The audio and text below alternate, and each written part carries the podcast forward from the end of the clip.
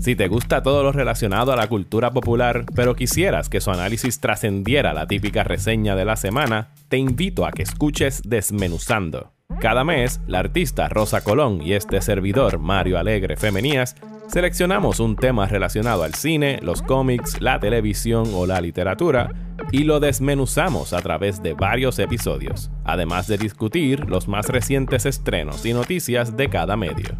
Suscríbete a Desmenuzando en tu app de podcast favorito. Saludos mi gente, bienvenidos a otro episodio de Radio Independencia, un podcast de política, derecho y todo lo que se nos ocurra desde el independentismo boricua. En el programa de hoy conversamos con Soantanis Dávila Roldán sobre la colectiva feminista en construcción. Suscríbete a Radio Independencia en tu podcatcher favorito y YouTube y síguenos en nuestras redes sociales para mantenerte al día sobre lo que pasa en Puerto Rico. Que lo disfruten. Saludos, bienvenidos a otro episodio de Radio Independencia. Eh, ¿Cómo estás, Andrés? Muy bien. No tan cansado como nuestra invitada, yo creo, pero... pero, pero, casi. No tanto, pero hay algo, alguito. Alguito. Pero estamos aquí. ¿Se puede decir la, la hora, la fecha? Zumba lo que tú quieras. Ok, pues hoy es qué día hoy. Ya yo, yo, estoy... Yo, estas últimas semanas han sido tan locas que yo no sé ni sí. la hora ni el día en el que Hoy, hoy estaba hablando con Aura de algo y le dije, mira, pero que sí, ¿cómo vamos a bregarle? Hoy es miércoles, Andrés, hoy es martes. Pero nada. Pues sí, cosas- que hoy es que martes, pasan. como dice Andrés, hoy es martes 26, son las 11 de la mañana. Eh, ayer fue un día largo, estuvimos en el 10K, en la manifestación del 25 de noviembre, del Día Internacional para Eliminar la Violencia contra la Mujer.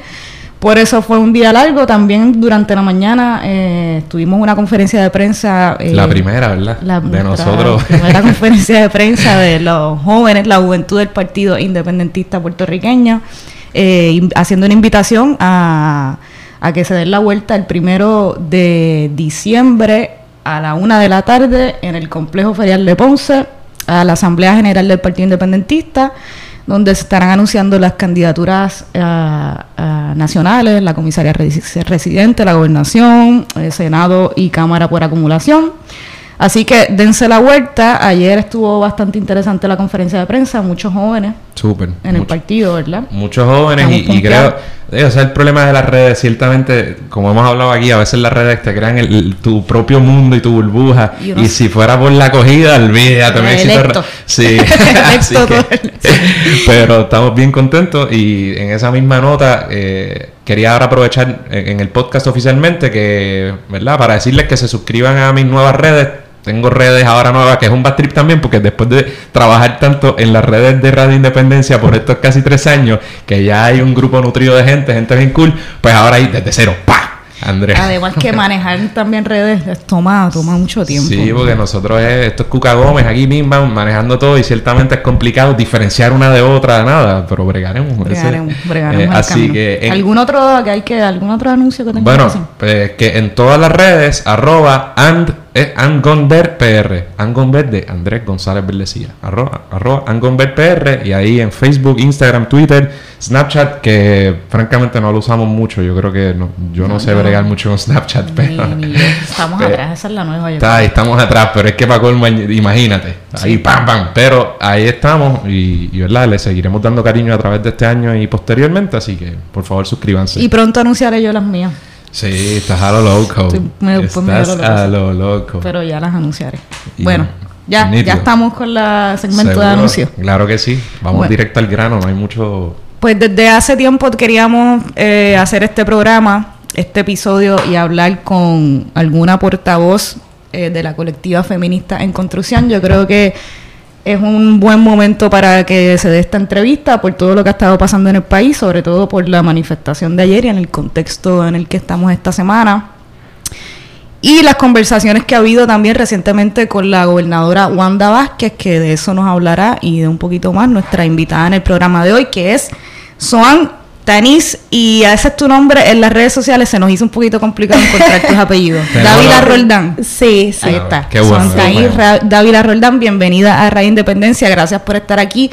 Dijimos, adelantamos que fue un día largo ayer, sobre todo para ustedes, así que gracias por el sacrificio de levantarte hoy temprano después del día del maratón de ayer del 10K.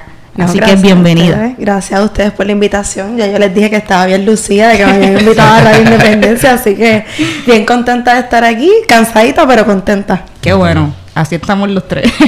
bueno, Soantani, para la gente que no te conozca muy bien, tú eres una activista feminista. ¿Eres abogada? Soy abogada, sí. Eres abogada y eres portavoz de la colectiva feminista en construcción. Eh, ¿De dónde eres, Soan Tanis? ¿Qué estudiaste? Háblanos un poquito de ti. Bueno, yo nací en Caguas, me crié en Calle, así que de corazón soy bien callellana, pero ahora mismo vivo en San Juan. Este, desde que estudié, pues me quedé acá trabajando.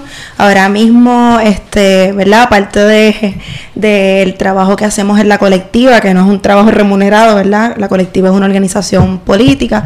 Trabajo en la clínica de asistencia legal de la Universidad Interamericana. Ah, Allí, pues, el, el trabajo que estoy haciendo, que es bien importante y que de alguna, de alguna manera tiene también una relación y un impacto en el activismo que hago y que hacemos en la colectiva, pues trabajo casos de desahucio, casos de vivienda, eh, la mayoría de ellos eh, desahucios en vivienda pública.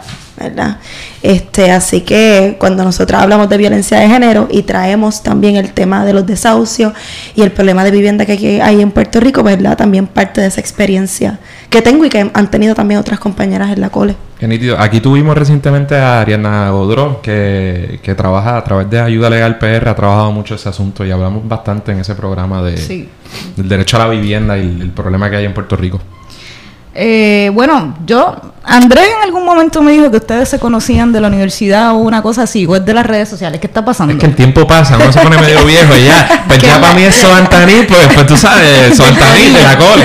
Este, pero sí, iba a la huelga del 2010, ya tú estás por ahí en bachillerato dando bandazos. Sí, yo estaba en mi último año de bachillerato y estuve por ahí en, la huelga, no tan activa como tú, porque yo en ese tiempo, o sea, estaba activa, pero también este estaba trabajando como periodista, entonces me tocaba cubrir era estudiante y, y obviamente pues también estaba eh, envuelta en la huelga, así que tenía ese esa doble... ¿Y en qué, en qué facultad era? Yo estudié en comunicación, estudié ah, periodismo. Sí. es que, no, y en esa huelga fue crucial. Es que ya, la red, ya las redes estaban desarrolladitas, no tanto como ahora, pero venían por ahí y se usado, se usó muy efectivamente eso por un grupo y Aura, Xiomara, un corillo bien chévere, Ricardo Olivero, lo hemos dicho aquí mil veces. Este, así que se usó súper bien y la gente de comunicación hizo, hizo una labor ahí súper buena. Sí, Aura nos convocó Rojo Gallito, ¿me acuerdas? sí, sí. Eh, algo, algo haremos sobre Rojo Gallito para el año que viene. Que este, hemos repetido mucho también y no lo hemos hecho. Sí, pero los nada, lo haremos en algún momento y el año que viene duele, pero ya pasan 10 años de esa huelga.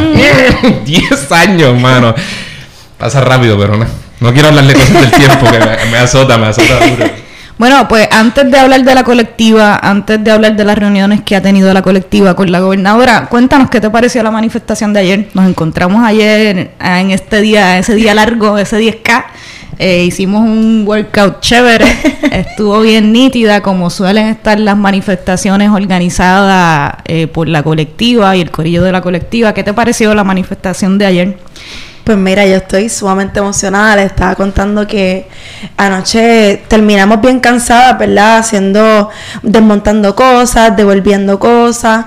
Pero pues hoy, hoy en la mañana fue ese momento de, de pensar en lo que pasó, recordar los momentos de ayer y he estado toda la mañana llorando, muy emocionante, no solamente por, ¿verdad? por lo que sucedió en la manifestación, ese junte de voluntades, junte de muchas organizaciones, muchas mujeres que se dieron cita, pero también todo el trabajo que hubo que hacer este antes para convocar y fue un trabajo que se hizo, ¿verdad? No solamente desde la colectiva, sino también de otras organizaciones, tuvo Papel Machete colaborando, eh, hubo compañeras artistas que se sumaron a este esfuerzo.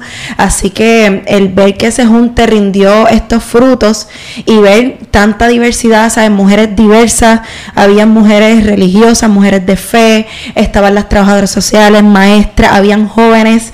Eh, una de las cosas que, que nos comentaba una compañera de la colectiva, es que hubo una joven que dio un mensaje, que ella es de Youth Climate Strike, y esa chica que tiene 16 años hoy fue al primer campamento de la colectiva cuando tenía 11 años. este, así que verla allí dando ese discurso fue sumamente emocionante. Este, y bueno, de alguna forma eh, pues es gratificante el trabajo político que se ha hecho desde la organización y que se ha hecho en conjunto con otra organización y verle esos frutos. Totalmente de acuerdo. Eh, yo creo que el trabajo de la colectiva eh, organizativo ha sido bien importante, pero político en, en muchos aspectos. Eh, pero para la gente que no lo sepa, que estarían bien atrás, háblanos de qué es la colectiva feminista, cómo nace la colectiva, quiénes son parte de la colectiva, cuáles son, cuál es alguno del de los trabajos que, que, han salido de allí, de, de, esta organización. Háblanos un poco de la colectiva. Sí, la colectiva, pues como les decía, una organización política, ya lleva cinco años de, de, fundada. La organización fue fundada por varias compañeras que eran parte de otras organizaciones eh, políticas de izquierda y bueno, nace de una preocupación que tenían ellas de que habían ciertos temas eh, como, ¿verdad? Particularmente el tema de género y el tema pues de racismo, de la violencia antinegra que no se tocaban, ¿verdad? Este, en estas organizaciones en las que ellas militaban y se relegaba un poco el tema, ¿verdad? Tratarlo un poquito on the side. Así que de esa preocupación eh, es que nace esta organización.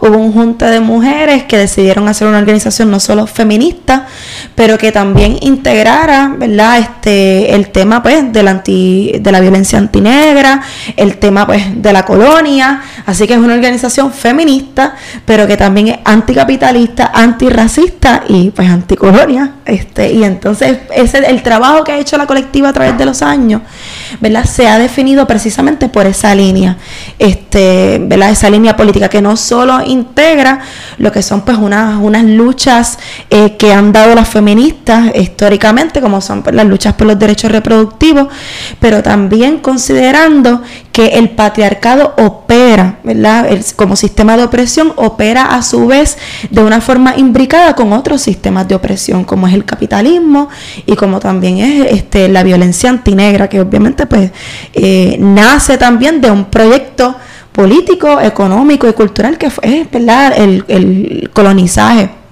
eh, así que ese trabajo político que hemos hecho se ha definido por eso. Así que si bien nosotras hemos tenido campañas, ¿verdad? Este, abogando eh, por los derechos reproductivos de las mujeres, también el tema de la deuda ha sido central en el trabajo político que hemos hecho. Eh, el tema de vivienda, de la crisis de vivienda que hay aquí en Puerto Rico, que toma que toca de forma muy, muy particular a las mujeres, ¿verdad? Este, también ha estado dentro de, de, ese trabajo que hemos hecho.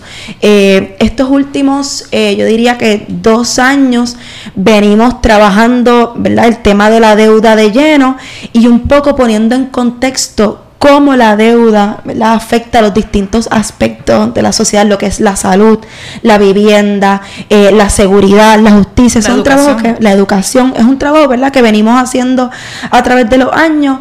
Eh, para que se tenga, ¿verdad? En contexto, porque a veces, ¿verdad? Si bien, y lo venimos manejando desde hace un año, el tema de la violencia de género es importante, no es, ¿verdad? El único aspecto, eh, la violencia doméstica no es la, única, la única manifestación de violencia, que viven las mujeres eh, o que viven las personas en el país. Hay otras manifestaciones de violencia y hemos tratado de traer eso también a la discusión pública y generar unas propuestas y, unos cambios eh, aquí en el país, en la sociedad.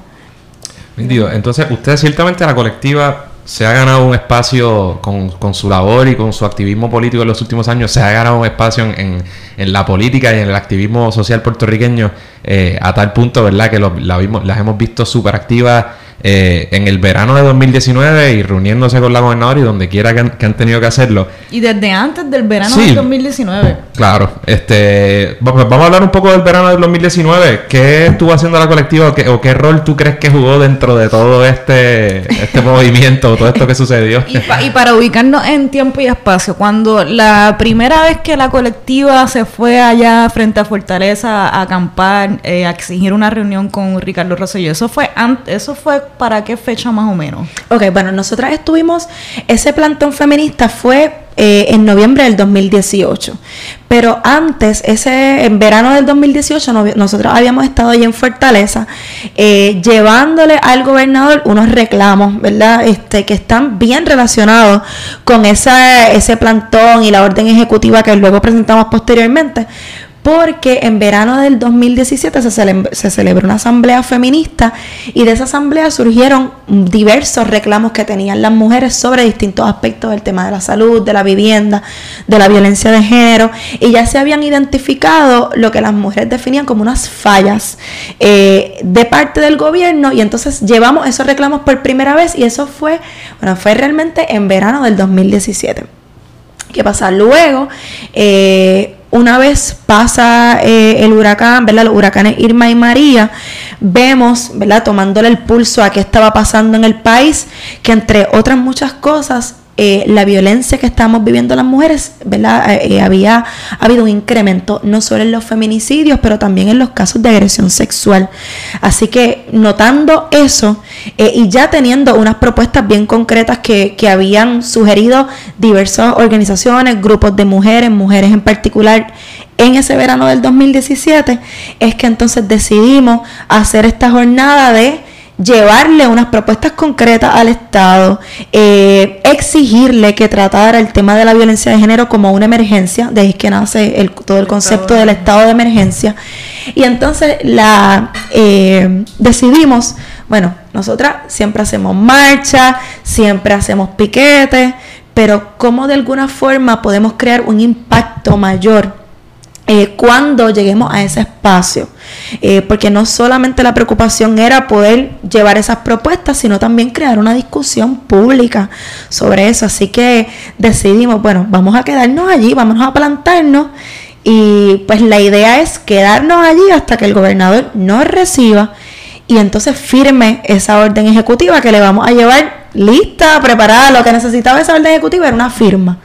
Eh, y bueno, es importante que diga que esas propuestas que nosotras presentamos, eh, no, nosotras no íbamos con esa mentalidad de que era todo lo que se necesitaba para trabajar con la violencia de género, pero sí era el inicio de lo que debía ser un plan, ¿verdad?, a mayor impacto, mayor escala, eh, pero que esa respuesta del Estado debía eh, integrar a todas las agencias de gobierno y a la sociedad civil también. Pero, pero sí el reclamo era que ha habido unas fallas bien crasas en cómo el Estado ha eh, ¿verdad? Eh, implementado su política pública y tenía que responder a eso y hacer unos cambios. Así que, pues, por eso hicimos ese plantón y esa fue la primera vez que estuvimos allí con este reclamo en particular. ¿Y cuál fue la respuesta del gobernador, si alguna? Bueno, el gobernador nunca se reunió con nosotras. Eh, ya cuando llevábamos cerca de, yo digo, casi como 23, 24 horas, yo lo llevamos un día cuando una de las eh, asesoras del gobernador se acercó a nosotras, que es Joan Vélez, eh, y también Iliana Imat, otra asesora, y ellas se reunieron con nosotras y entonces recogieron, eh, ¿verdad? Nos pidieron ese documento, se lo entregamos, y ellas quedaron que lo iban a discutir con el gobernador y que luego pues, se nos iba a dejar saber que, cuál era su respuesta. y bueno, pasaron meses eh, donde no había habido respuesta, donde nosotras continuamos manifestándonos. Después nosotras paramos la entrada del viejo San Juan con ese mismo reclamo, creo que fue como dos semanas después del plantón. Y luego eh, fuimos, llevamos otro plantón móvil que le llamamos plantón móvil eh, frente al cuartel general de la policía, un poco, digo un poco no, llamando la atención también de que parte de ese problema de violencia de género que estábamos señalando incluía a la Policía de Puerto Rico, no solamente porque no atienden de forma adecuada las querellas de violencia doméstica eh, cuando una víctima va a buscar ayuda a los cuarteles, sino también porque dentro de la policía hay un problema eh, de agresores, ¿verdad? En ese momento eh, nosotras teníamos, de información que habíamos recopilado, había cerca de 180 querellas administrativas presentadas contra policías por eh, situaciones de violencia al interior de sus familias. Eh, ahora mismo eh, el monitor de la policía, ¿verdad? el último informe que presentó antes de renunciar, también publicó que habían cerca de se habían presentado cerca de 80 querellas de violencia doméstica, querellas ya criminales contra oficiales de la policía. Así que Qué hay un problema. problema al interior de la policía también. Y, bueno, Matria recientemente y Kilómetro, Kilómetro Cero también Cero. hicieron unos informes, ¿verdad?, sobre violencia de género en Puerto Rico recientemente, que los pueden encontrar por ahí, están publicados de lo más, ¿verdad?, que denotan eso mismo, lo que sabemos y cómo el problema rampante que hay en Puerto Rico sobre ese asunto. Y, y algunas de esas fallas principales que ustedes han identificado eh, por parte del, ¿verdad? del gobierno para atender el problema de violencia contra la mujer en Puerto Rico, ¿nos pueden mencionar algunas de ellas, de las básicas? Sí. Pues que mira, como mínimo el gobierno debería estar tomando acciones mínimas. ¿Cuáles serían? Claro, ahora que, que Andrés menciona lo del informe que, que publicó Proyecto Matria y Kilómetro Cero, eh, algo que llama la atención ese informe y que ya eh, es parte de esas propuestas que habíamos presentado en el 2018, de las propuestas que presentamos también este, a solicitud de la gobernadora en septiembre, que quizás de eso podemos hablar un poquito después, eh, era que no se estaba recopilando eh, los datos de forma adecuada, la estadística.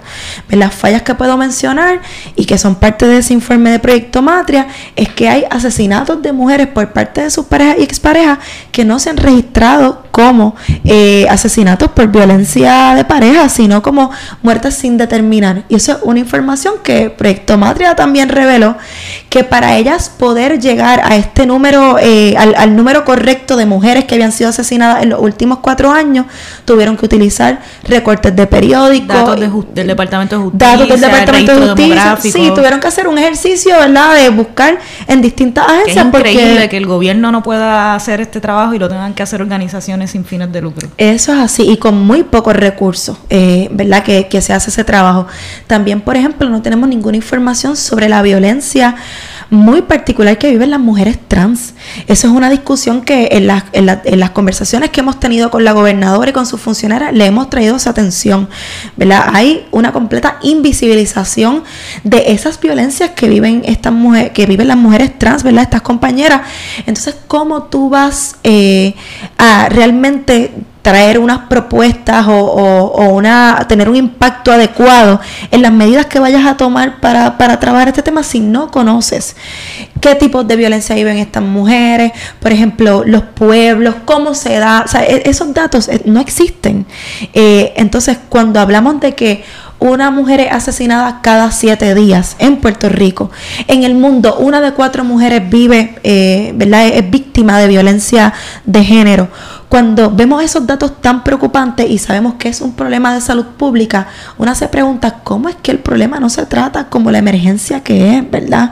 Eh, ¿Cómo nosotras tenemos que estar un año eh, en la calle exigiendo, nosotras mismas redactando propuestas, este, nosotras mismas recopilando información para la cual el Estado se supone que esté trabajando. Es increíble, sí, porque la resistencia del gobierno de atender un reclamo que parece tan evidente y tan justo, ¿verdad? Y se veía también, eh, hablando de, regresando al verano del 2019, que eh, los plantones de la colectiva, ahora que yo lo pienso frente a Fortaleza, quizás empezaron a cambiar un poquito las reglas del juego en cuanto a las manifestadas, la forma de manifestarnos y después a lo que Bueno, fuese después el. Ahorita el hablamos de verano la- y del la flow que le han metido a, a- a- Mucho flow. a los sí mucho flow. A las manifestaciones en Puerto Rico pero sin duda de las consignas y otras cosas. Tú mencionaste algo de la no sé si usaste la palabra alerta nacional o, o la resistencia de la gobernadora y del gobierno en general a, a La gobernadora ahora y antes Ricky, lo mismo, que se veía también como a la, la colectiva, se mencionó también en el famoso En el chat. chat. Sí. eh, eh, y también era, qué sé yo, una actitud de, de desprecio bien extraña y me parece que, digo, no sé, me gustaría equivocarme, pero que no es tan diferente a lo que está sucediendo ahora, pero ya nos hablarás de qué ha estado sucediendo en las eh, reuniones con la gobernadora más reciente, pero perdón por no, no, que la, la pregunta concreta que tenía era ¿por qué tú crees es que, que la gobernadora opta por declarar una alerta nacional versus lo que se solicitaba inicialmente de un estado de emergencia nacional? En términos, ¿habrá alguna, o sea, lo está viendo ella desde una óptica distinta legalmente en cuanto a las facultades que tenga el gobierno para actuar, una, ¿verdad? En un caso versus el otro. Pues mira, yo la realidad, mucha gente me pregunta, no solamente en los medios, pero también cuando la gente se acerca y dice, bueno, esto es una emergencia de verdad, porque ella no decreta el estado de emergencia. Y se lo hemos preguntado a la gobernadora, se lo preguntamos a, a el ex gobernador Ricardo Rosselló también. Es algo que hemos discutido y no hay una respuesta concreta a por qué se niegan. Inicialmente cuando nosotras estuvimos en ese plantón en noviembre del 2018, tuvimos una, una reunión con la procuradora de las mujeres y ella quizás dio la respuesta más cerca, o sea, es como que sí dio una respuesta más. Ella decía que le preocupaba el aspecto legal, pero fíjate, de las propuestas que nosotras hemos presentado, eh, y, son propuestas concretas, ¿verdad? Eh, es una orden ejecutiva, sabemos las facultades que, que tiene la gobernadora eh, para darle órdenes a sus jefes de agencia y de eso se trata, esa orden ejecutiva, ¿verdad? Mucha gente nos ha mencionado la preocupación de que se utilice, que se utiliza ese decreto de estado de emergencia para hacer una mala utilización de los fondos, pero yo quiero ¿verdad? resaltar que parte importante de nuestras propuestas desde el inicio, porque esto no ha sido el Estado haga y nosotras nos desvinculamos. El trabajo que nosotras estamos haciendo es vinculándonos también como parte eh, integral eh, ¿verdad? De, de estos remedios que se necesitan para trabajar con la violencia de género. Así que parte de esas propuestas era tener un grupo no, solo, no solamente compuesto por funcionarias de gobierno, por los jefes de agencia de gobierno, sino también por eh, mujeres de diversas organizaciones que no solamente asesoraran a la gobernadora o el gobernador y velaran por el cumplimiento de estas medidas, sino también que velaran por el uso adecuado de cualquier fondo que se fuese a asignar para implementar esas, eh, esas estrategias para erradicar la violencia de género. Así que nosotras ¿verdad? La, la, propuesta, hay muchas propuestas, pero parte importante de ellas es que nosotras queremos estar en la mesa también, ¿verdad? Velando porque no solamente se cumpla esa política pública que no se ha cumplido por mucho tiempo, sino también que, lo que los fondos que se asignen ahí sean utilizados de forma adecuada. Eh, y eso, ¿verdad? Es importante resaltarlo porque quizás de la discusión no se habla mucho de eso, eh, pero nosotras no nos desvinculamos tampoco. Sabemos que, que para erradicar la violencia de género, no solamente eh, las organizaciones sin fines de lucro tienen algo que hacer y tienen algo que traer a la mesa, el Estado también y todo el mundo en la sociedad realmente, ¿verdad? Este, así que esa creo que, que, ha sido una preocupación que me ha traído la gente. Eso no es algo que el Estado ha mencionado. Y bueno, ¿qué le va a preocupar al Estado el manejo de fondos cuando, o sea, mal lo manejan, ¿verdad? Aquí hay muchos peros eh, para decir que no hay fondos para implementar estrategias, no hay fondos para pagarle a la gente, se le quitan fondos a la oficina de la Procuradora de las Mujeres, no hay fondos para asegurarle eh, fondos recurrentes, valga la redundancia, a las organizaciones sin fines de lucro que son las que le proveen servicios directos a las sobrevivientes de violencia de género, pero sí hay mucho dinero para contratar asesores, para, ¿verdad? Este, darse unos, unos salarios que son exorbitantes y exagerados, para eso no hay pero. Pero para trabajar con esta emergencia que toca la vida no solamente de mujeres, también de niños y niñas, de sus familias, porque cuando una mujer muere, cuando una mujer es asesinada, es una familia que queda destruida. Son unos niños y unas niñas que están marcados de por vida. Entonces, eh, esto es algo que toca a todas las familias. Ayer cuando cuando cerrábamos la marcha y, cerramos con un mensaje que un poco mencionaba eso, ¿verdad? Sobre por qué estábamos allí, todas esas mujeres. Y cuando mencionábamos ese tema, todas de alguna, de alguna forma hemos sido tocadas por, por este problema. Yo veía las caras de las mujeres allí y era, ¿sabes? Como que se me paran los pelos cuando lo digo porque es una realidad que, que nos toca a todas, todos y todas en este país. Y por eso es tan necesario por, por, por, esa, por la magnitud del problema, por eso es tan necesario y por eso hemos seguido adelantando este reclamo eh, de que el Estado lo trate como una emergencia y la gente ya lo está hablando así. O sea, yo creo que, que los únicos que nos han sumado a eso, los mismos medios, este, sí, sí una, un, un, logro bien grande de, de toda esta jornada que, que no acaba, ¿verdad? Que sigue, es cómo se ha generado esa discusión y cómo los medios durante todo este año han estado cubriendo las actividades que hacemos, ¿verdad? No solamente la colectiva, pero otras organizaciones, eh, y han estado poniendo en perspectiva este, los asesinatos, cuando sale un informe y se revelan muchos datos, siempre está ahí en el medio lo, todo, ¿verdad? toda esa data que tiene que ver con los asesinatos de mujeres, con las querellas, eso está ahí en el centro y eso es una gran ganancia. ¿Quieres aprender más sobre muchos de los temas que tocamos en Radio Independencia? Pues te recomendamos Libro 787, una librería digital especializada en libros de autores boricuas y temas sobre Puerto Rico.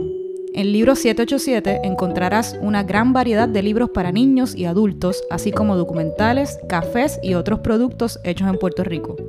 Entra a libro787.com y utiliza el promo code Radio Independencia al realizar tu pedido para ahorrarte los gastos de envío. Para nosotras. ¿Y cómo han sido esas reuniones con la gobernadora? No todo el mundo tiene, ni todas las organizaciones han tenido la fuerza como para lograr que la gobernadora o el gobernador de turno se reúna en más de una ocasión este, Con, el grupo. ¿Cómo ha sido eso internamente? ¿Y quién fue la que le dijo que no estaban pidiendo cosas imposibles como la estadidad? eso fue un gran momento. Eso fue un momento. porque fue rápido, fue. sí, sí. Mira, a mí me encanta esta pregunta porque. y en la cara. Son una, Chariana. no, Chariana es tremenda. Chariana es tremenda. Este, tiene una super habilidad para estos comebacks.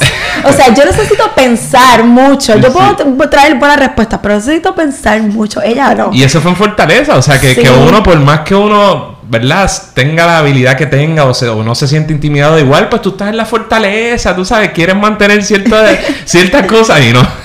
Mira, pero eso hay que romperlo. Yo creo que eso, es algo, eso es algo que, que, bueno, que Chariana, dentro, cada una de las que estamos en la organización trae, abona algo, ¿verdad? Y si algo ha abonado Chariana, Vanessa también, es ese asunto de, mira, esta gente trabaja para nosotras, porque esto, estos formalismos, sí, hay que llevar las conversaciones con respeto, eso, eso está. Pero, pero bueno, la violencia se da de tantas formas distintas. A veces es violenta una conversación muy formal eh, en la que se invalide lo que uno dice. Y yo creo que, que, yo tengo que mencionar eso. Si bien nosotras hemos tenido, ya nosotras nos hemos reunido seis veces con distintos, ¿verdad? Con el ex gobernador Ricardo Rosselló, con, con, con asesoras, con la gobernadora. En total han sido seis reuniones. Y yo en reuniones tengo que decir, y que yo me he sentido, que yo he sentido violencia en las reuniones porque cuando una habla de esto y le trae la atención a una asesora, mira, está sucediendo esto y hay una invalidación de, no, pero el Estado está haciendo esto.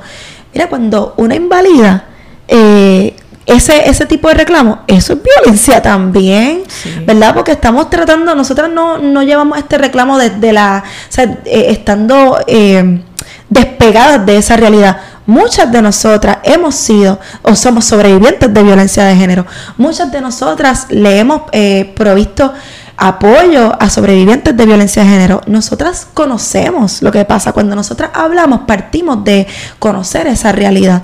Entonces, esa invalidación es violenta también. Así que la gente se sorprende mucho cuando hay unas respuestas que no son muy formales. Pero bueno, eso es decirle eh, a la gobernadora que no es, sabes, que pedirle a ella que trabaje esto, que trate este tema como, como una emergencia, que decrete de una vez y por todas el estado de emergencia y, y, y haga algo. Eso no es violento, ¿verdad? Eso, eso no es violencia. Violencia es no hacer nada al respecto. Violencia es no hacer nada. Entonces, nada, Chariana, un poco la, la gobernadora nos decía, tráiganos propuestas, o sea, más propuestas, porque ya propuestas le habíamos llevado, pero bueno, vayan, reúnanse de nuevo, tráiganme más propuestas, pero que esas propuestas sean reales. Cuando, mira, la gobernadora debería hacer hasta lo que ella piense que puede ser irreal para, para bregar con esto. Ella fue procuradora de las mujeres, ella conoce de forma muy cercana lo que pasa, lo que viven las compañeras que trabajan en los albergues, el, esfuerzo que hacen muchas de ellas eh, sin que les paguen adecuadamente o sin que les paguen, muchas, en muchos momentos, para apoyar a las sobrevivientes. Así que ella debe hacer hasta, ella debe hacer hasta lo imposible. Se nos decía, traigan propuestas, pero que sean reales, porque estamos viviendo un momento de país bien difícil, cómo está la economía, el país está en deuda. Bueno, Cheriana le dice, tranquila, que no le vamos a pedir la estabilidad, vamos a pedir cosas posibles, cosas posibles vamos a pedir. No les queda otra que, que Buenísimo, Sí, sí, todas nos reímos, todas nos reímos. Sí, porque una actitud como en inglés yo creo que el término se entiende más como patronizing, tú Sí, sabes, como que ay sí, ustedes ñi, ñi, no me Las estamos atendiendo, mira qué buenos somos. Pero, pero también, yo- yo no sé si hay buena voluntad o no de parte de la gobernadora, no voy a hablar, no, no quiero pasar ese juicio. Pero qué torpe incluso el gobierno anterior, porque en términos puramente estratégicos de la peor calaña, ¿verdad? Quitándole todo deseo de hacer lo que es correcto. Pues mira, atiende a las personas, atiende a estas personas que claramente tienen un reclamo totalmente justo y válido y de sentido común. Y la gobernadora, ciertamente, como ella, yo he dicho aquí que ella está caminando y por la orilla y va tranquila porque claramente no tiene la legitimidad ni de un voto, o sea, no tiene nada. Eh, pero nada, eh, por lo menos para afuera, pues ciertamente parece tener una actitud distinta a la que manifestó el gobierno anterior en, en- bueno, anterior el gobierno eh, a- antes del verano. Bueno, y ya se decretó la, una alerta nacional es el nombre. ¿Qué acciones ha tomado el gobierno, si alguna acción concreta como parte de esta declaración de alerta? Bueno, la alerta fue un comunicado. Eso, de eso consistió. Este, y entonces a través, en, en el comunicado lo que se decía era que se le estaba ordenando a los jefes de agencia cumplir con la política pública, que es precisamente lo que hemos llamado la atención. O sea, eso hay que decirlo. cumplimiento, sí. No, nada, nada concreto al respecto. Y, y de lo que sabemos, porque hemos tenido conversaciones eh, con compañeras de organizaciones que, que trabajan todo el tiempo con el gobierno y prove- proveyéndole también servi- servicios y apoyo a sobrevivientes, no ha habido ningún eh, efecto concreto a partir de esa alerta. Por otro lado, otro asunto que estaba incluido también en la alerta era que eh, se le ordenaba este, al secretario del Departamento de Educación extender el modelo de escuelas coeducativas a todas las regiones, pero en ese comunicado, ni en o sea, no se emitió ningún otro documento al respecto, pero en ese comunicado no había tampoco eh, eh, ninguna estrategia concreta de cómo eso se va a hacer, en qué tiempo, cómo se va a comenzar, nada. Y sobre eso pues no ha pasado nada. De hecho, esa, esa medida en particular está en este borrador de plan que se nos presentó en la reunión de la pasada semana. Eh, así que pues eh, por el momento no se ha hecho nada. Yo creo que, que ahorita Andrés decía pues no, no quiero, que, no, que tú no quieres juzgar un poco eh, eh, las intenciones de la gobernadora, pero yo creo que eh, bueno ha habido, yo creo que hay que hacer una distinción en cómo el ex gobernador Ricardo Rosselló manejó este reclamo. Eh, yo creo que fue de total indiferencia. Y yo no puedo decir lo mismo de la gobernadora Wanda Vázquez. Han habido unas reuniones. Yo creo que el que se nos presente un borrador de plan es también, ¿verdad? Un paso, eh, un poco, ¿verdad? Un, un paso más allá de lo que hizo el ex gobernador. No obstante, hay movidas que parecen ser, este, pues movidas para para las gradas, como nosotros le decimos, movidas para que pues se vean bien, porque cuando no hay nada concreto, cuando no hay ¿verdad? Nada establecido de cómo se va a manejar eso, este, cómo se va a medir el alcance, por ejemplo, pues no pasa de ser una movida para las gradas y para lucir bien.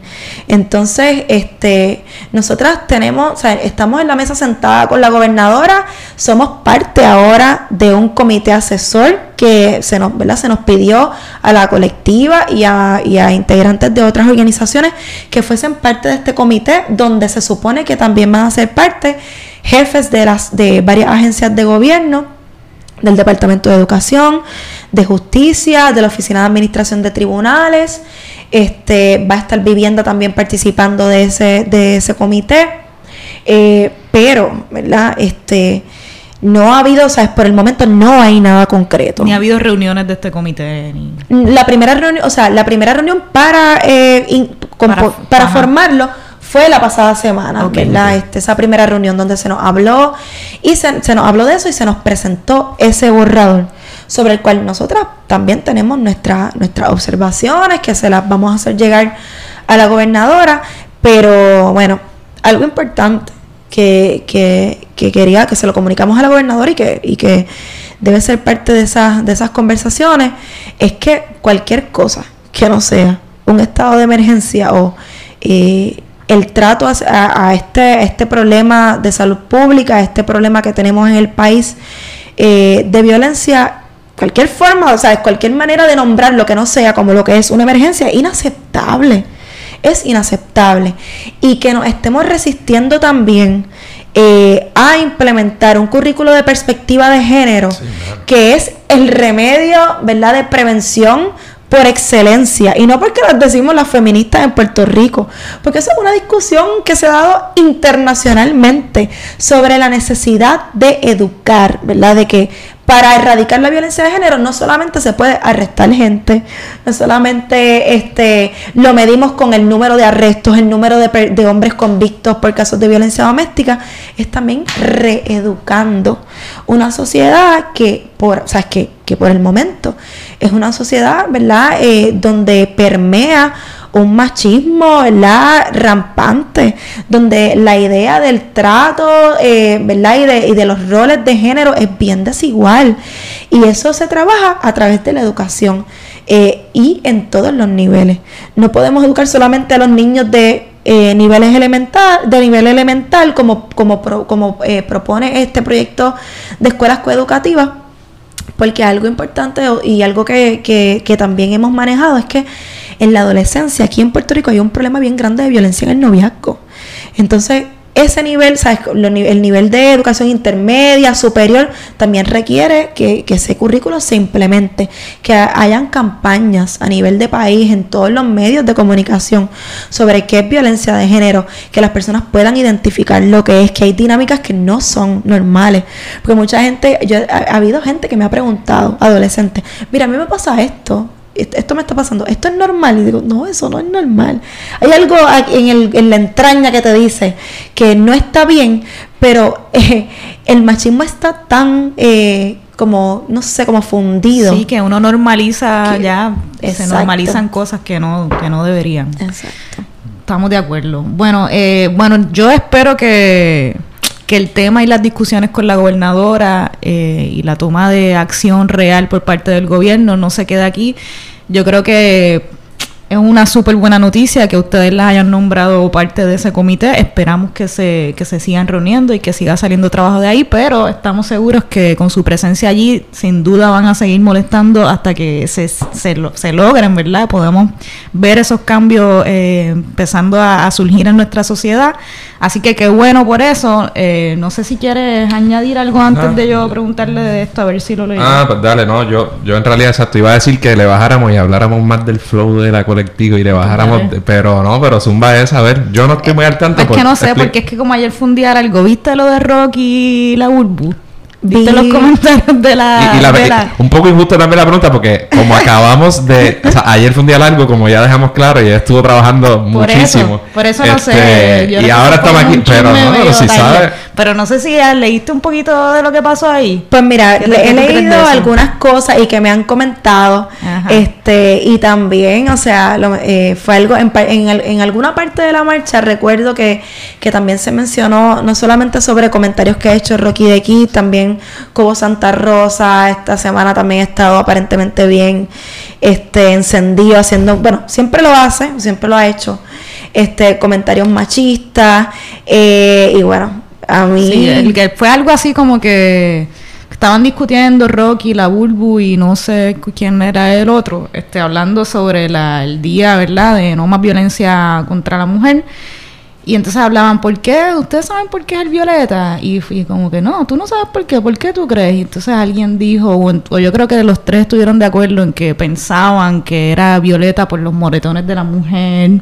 Eh, entonces vino Chequimela, que es esta comediante que tiene, mucha gente la conoce ya por las redes y lo denunció, ¿verdad? Criticó este, la forma en la que se estaba llevando a cabo esa discusión en la radio. Entonces Rocky le cayó arriba, le dijo chamaquita y no sé qué cosas y se formó un bochinche. Pero es parte también de nuestro problema de macharranería que se ve en la tele y en la radio y es parte de lo que tenemos que erradicar como sociedad y no dejar de señalarlo cada vez que lo escuchemos y nos moleste, porque la gente a veces, como tú dices, normaliza ese tipo de comentarios y no debería ser aceptable.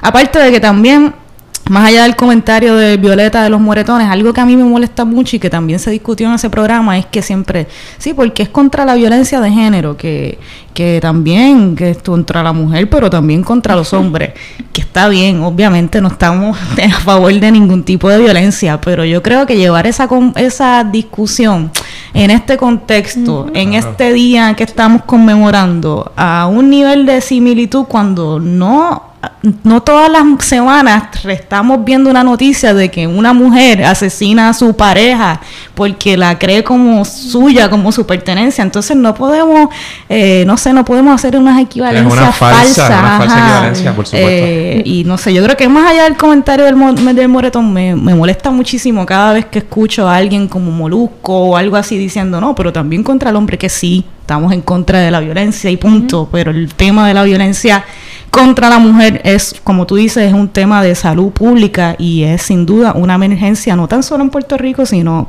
en muchísimos otros países alrededor del mundo. Sí, es una epidemia.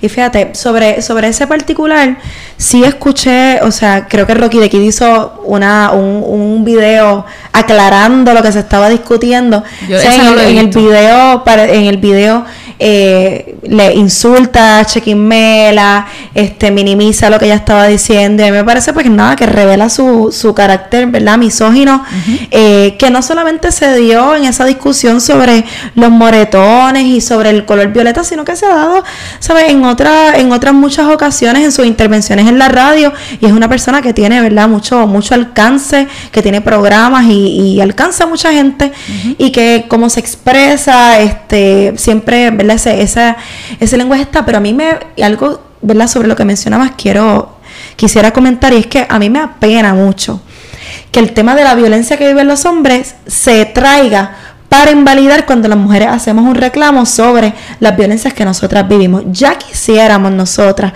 que cuando se traiga el tema de la violencia contra los hombres, se traiga de una forma seria de verdad. Porque fíjate, nosotras eh, reconocemos que el machismo, que el patriarcado no solamente afecta a las mujeres, afecta a los hombres también.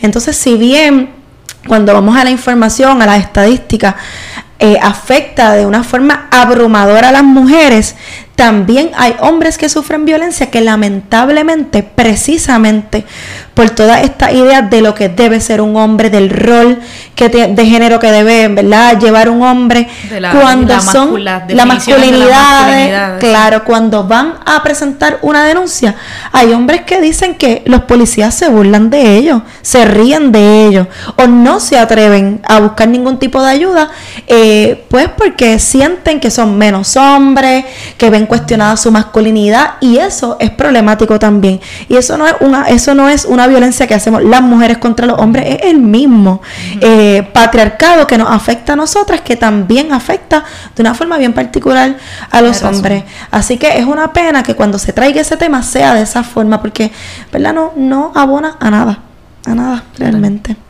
Yo sobre eso también es hay otro, estamos hablando, qué sé yo, de la forma más evidente o que uno se da más cuenta de lo que es violencia a veces contra, ¿verdad? Contra la mujer y en este caso contra los hombres, pero hay otro, hay, hay una cosa bien importante con la que tenemos que bregar, que son, digamos, los micromachismos o esas, esas manifestaciones que inconscientemente por la sociedad y por esa sociedad patriarcal en, en que nos hemos formado todos y nosotros los hombres, que seguimos repitiendo a veces sin darnos cuenta y a veces dándonos cuenta, pero dándonos cuenta, pero con lo que hay que bregar, que son desde los chistecitos, compartir esto, en la casa, qué cosas, porque pues de repente a ti te criaron de una forma y tú no te diste cuenta, entonces de repente tú te, vas de tu casa, empiezas con tu pareja, te das cuenta y te das cuenta de las cosas que no hacías cuando estabas en tu casa y de qué cosas ahora las haces, pero eh, ¿verdad? De repente te crees que estás haciendo algo bien valioso o algo cuando a lo mejor tu pareja las hace todo el tiempo y tú nunca le das la valía que eso amerita.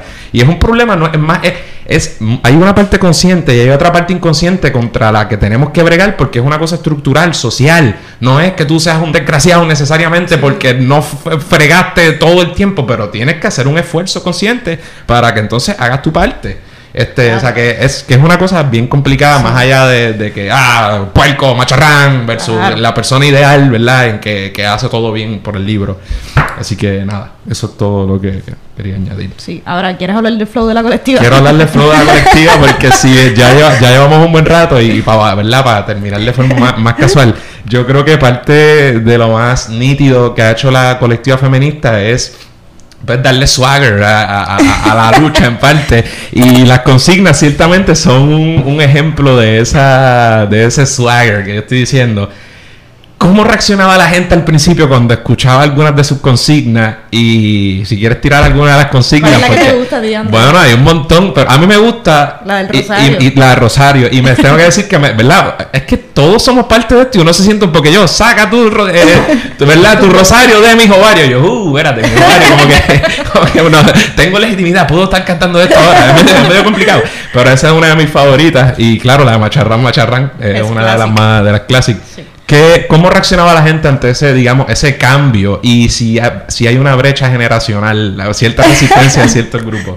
Pues mira, eh, aquí a nosotros somos muy musicales aquí en Puerto Rico y yo creo que eso se vio también en, en este verano combativo que tuvimos que las protestas se llevaron de forma así bien diversa y la música, la cultura siempre estuvo ahí inmersa. Nosotras, a nosotras nos encanta el trap, nos encanta el reggaetón.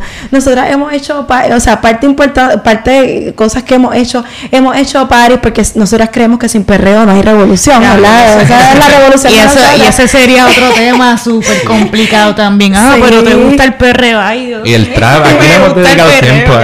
Sí, sí, Sí, sí, complicado. pero siempre, eh, si bien reconocemos que hay géneros que, que en sus letras son muy machistas, son muy misóginos, y eso es un tema que lo hablamos también, también nosotras creemos, ¿verdad?, en, en que nosotras las mujeres podemos ejercer nuestra libertad de ser felices, de ser libres, eh, de mover nuestra cuerpo. Con la música que nos Claro que sí, con la música que querramos, ¿verdad? Este, haciendo, claro, la crítica que haya que hacer, este, pero también promoviendo eso, porque, bueno, uno es que a veces las luchas se dan de este, o sea, hay una, un asunto y que nosotros le llamamos el colo, el- la colonialidad de la lucha, las luchas tienen que ser así, o bien serias, o tú tienes que hacer esto, porque así es que uno lucha de verdad, y nosotras creemos en romper todos esos esquemas, eh, y yo creo que eso de las consignas ha sido parte importante para llegar, ¿verdad? A una gente en particular que disfruta muchísimo, también un poco para pa, pa uno, mira, cuando uno está en estas manifestaciones,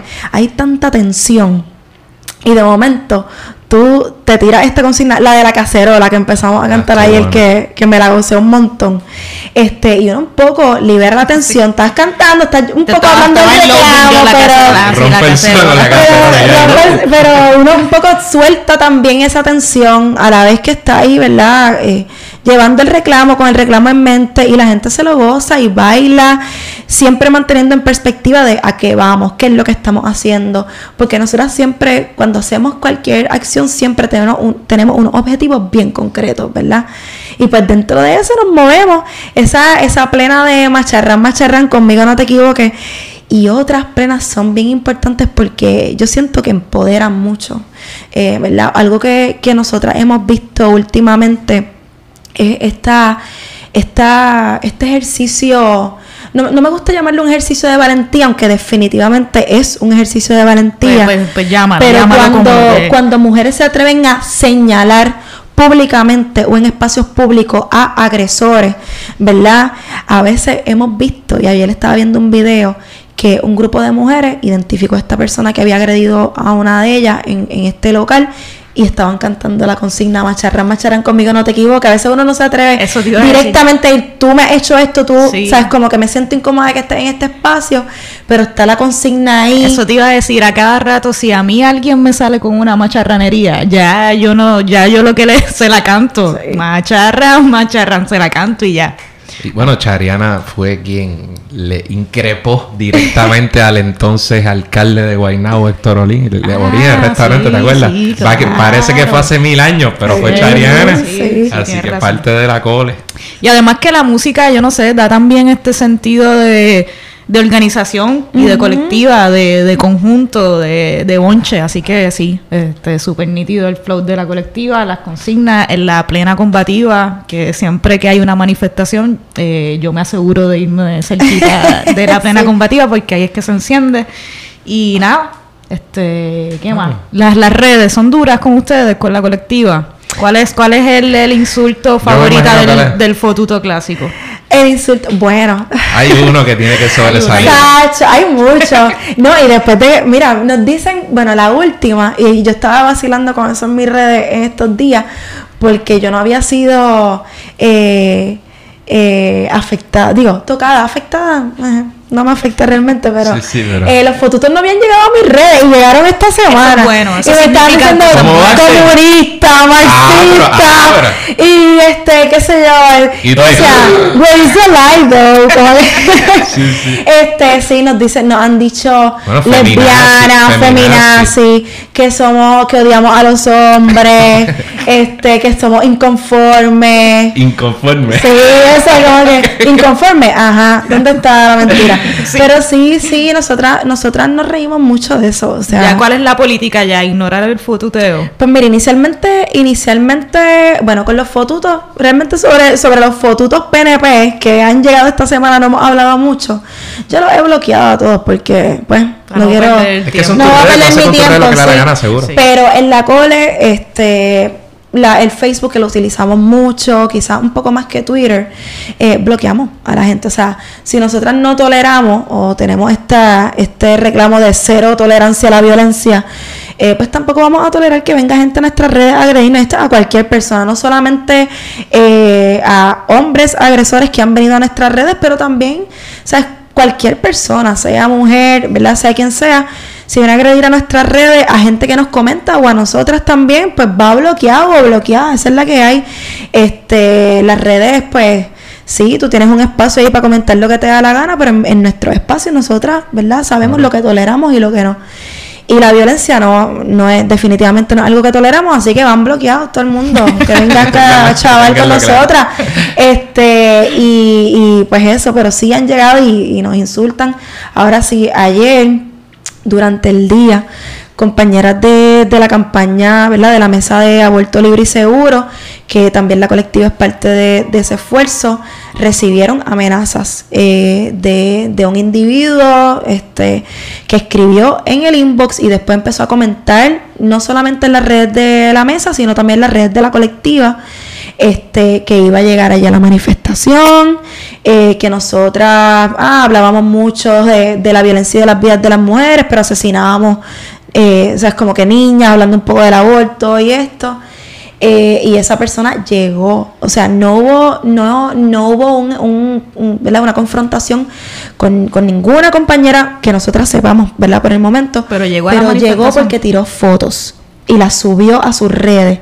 Eh, se hizo, ¿verdad? Las compañeras estaban hablando de hacer una denuncia a esta persona, se le bloqueó y hubo una denuncia pública también de que, ese, de ese- que esa persona estaba eh, amenazando, diciendo que iba a llegar allí, que no iban a ver, que iba a confrontar. Eh, era una de las cosas que decía. Este, y eso también lo hemos vivido. ¿Sabes? Más allá de gente que venga a insultar. Tú mencionabas cuando, cuando Chariana eh, confrontó al exalcalde, Ay, agresor, violador, este O'Neill, eh, recibió amenazas de muerte. Eh, y hubo que tomar unas medidas eh, para bregar con eso. Y en sin número, mira, algo que pasa siempre cuando hay manifestaciones este, que de alguna forma tienen un impacto a nivel de país, un impacto en el gobierno, como fue, por ejemplo, el embargo feminista, como ha sido el plantón, no falla que se reciben no solamente una ola de gente que viene a insultarnos, etcétera, también amenazas.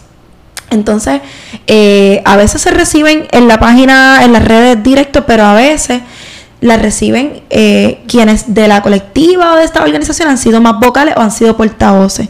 Esa es la compañera Chariana ha recibido un montón de amenazas este, de muerte, eh, que la van a confrontar en sitio, este, y sí, hemos tenido que tomar unas medidas y eso pasa. O sea, nosotras recibimos también, o sea, hay un trabajo que se hace pero también hay toda una, una respuesta que nosotras recibimos de ciertos sectores que no están de acuerdo, ciertos sectores que, ¿verdad?, quieren perpetuar lo que son estas violencias. Eh, que nos ven a nosotras así este, de una forma muy negativa y nos violentan también. Y, y bueno, eso es, un riesgo que una asume porque es parte del trabajo, uno lo asume, pero igual hay que denunciarlo porque no está bien. Este, y pues nada, son, son violencias que también reciben eh, las activistas que se arriesgan pues a poner su cara, a poner su cuerpo ahí en el medio. Lo que pasa cuando se asumen posturas claras y, duras, ¿no? Pero hay que hacerlo y eso no, no nos para.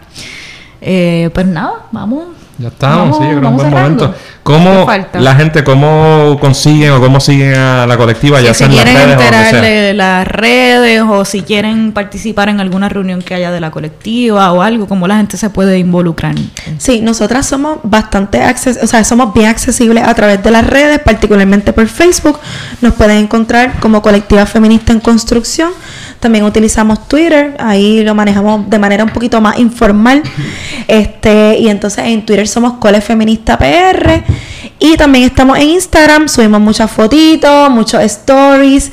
Si nos comparten cositas también las subimos y nos comunicamos con, con todo el mundo por ahí. Este, y estamos como colectiva feminista PR. Así que nos pueden escribir a través de las redes. Si quieren participar de las reuniones, nosotras siempre que iniciamos esta jornada, el grupo de la cole, ¿verdad? El núcleo es bien pequeño, o sea, somos cinco integrantes ahora.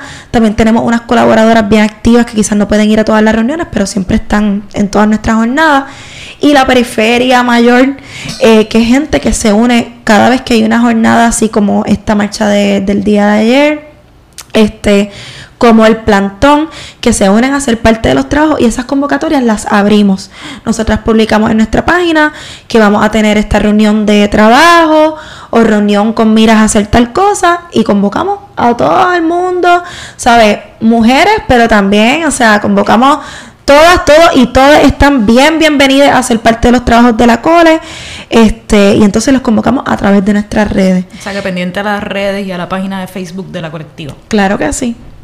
Pues nítido. Soan, gracias por, por, estar aquí con nosotros, gracias por el trabajo que hacen. Lo digo por enésima vez, la cole se ha ganado un espacio en la discusión política puertorriqueña y si usted tiene alguna duda de, ah, ¿qué, con, qué, uno saca con las manifestaciones? Bueno, acabamos de pasar el verano, pero además del verano, mira lo que se está haciendo en términos concretos con las personas que, que tienen el poder político, que se lo ganaron con el voto, lo que sea, pues a través de esas manifestaciones públicas, constantes, eh, incisivas, se ha logrado, ¿verdad? Que han logrado insertarse en la discusión y eh, obligar a cambios concretos y lo seguirán haciendo. Así que, bueno, qué bueno que están metiendo mano. Gracias. Adelante. Me uno a tus palabras, Andrés. Gracias a ti y a todas las integrantes e integrantes de la, de la colectiva, de verdad. Gracias por el trabajo y ya nos seguiremos viendo por ahí en la calle siempre. Eso, así nos seguiremos viendo. Gracias. Gracias. Vemos, Corillo. Eso es todo por hoy. Esperamos que les haya gustado el programa y agradecemos nuevamente a Soantanis por estar con nosotros. Recuerden suscribirse a Radio Independencia en su podcast favorito y YouTube y síganos en nuestras redes sociales para mantenerse al día sobre lo que pasa en Puerto Rico. Hasta la próxima.